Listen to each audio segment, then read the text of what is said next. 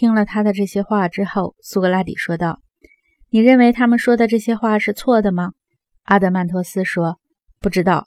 我很高兴听听你的意见。”苏格拉底说：“你可以听到的意见大概是，我觉得他们说的对。”阿德曼托斯说：“既然我们一致认为哲学家对城邦无用，那么在哲学家统治城邦之前，城邦不能摆脱邪恶。你的这个论断又怎能成立呢？”苏格拉底说：“你的这个问题需用譬喻来解答。”阿德曼托斯说：“啊，我想你诚然不是惯用譬喻说话的呀。”苏格拉底说：“你已经把我置于如此进退维谷的辩论境地，现在又来讥笑我了。不过还得请你听听我的比喻，然后你可以更清楚地看到我是比喻的多么吃力了。因为最优秀的人物，他们在和城邦关系方面的感受是很不愉快的，并且世界上没有任何一种单一的事物和这种感受相似。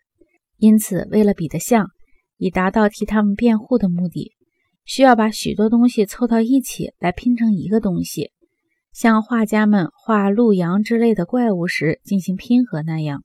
好，请设想有一对船或一只船，船上发生这样的事情：船上有一个船长，他身高力大，超过船上所有的船员，但是耳朵有点聋，眼睛不怎么好使，他的航海知识也不太高明。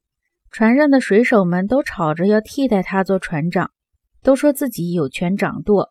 虽然他们从没学过航海术，都说不出自己在何时跟谁学过航海术，而且他们还断言航海术是根本无法教的。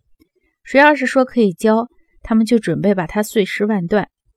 同时，他们围住船长，强求他，甚至不择手段地骗他，把舵交给自己。有时他们失败了。别人被船长同意代为指挥，他们就杀死了别人，或把别人逐出船去，然后用麻醉药或酒之类的东西把高贵的船长困住。他们夺得了船只的领导权，于是进出船上库存，吃喝玩乐。他们就照自己希望的这么航行着。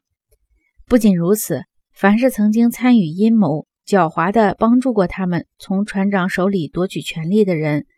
不论是出过主意的还是出过力的，都被授以航海家、领航、船老大等等荣誉称号。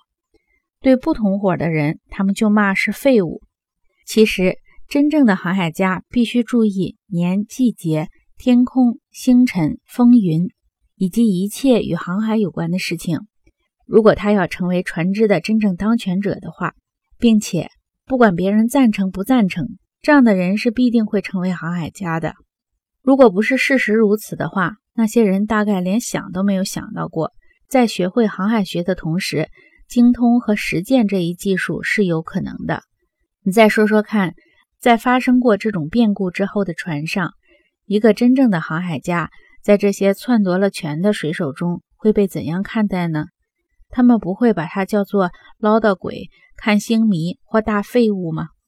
阿德曼托斯说：“正是的。”苏格拉底说：“那么，我想你是不再需要听我来解释这个比喻了，因为你已经明白，我是用它来说明一个真正的哲学家在城邦中的处境的。”阿德曼托斯说：“的确。”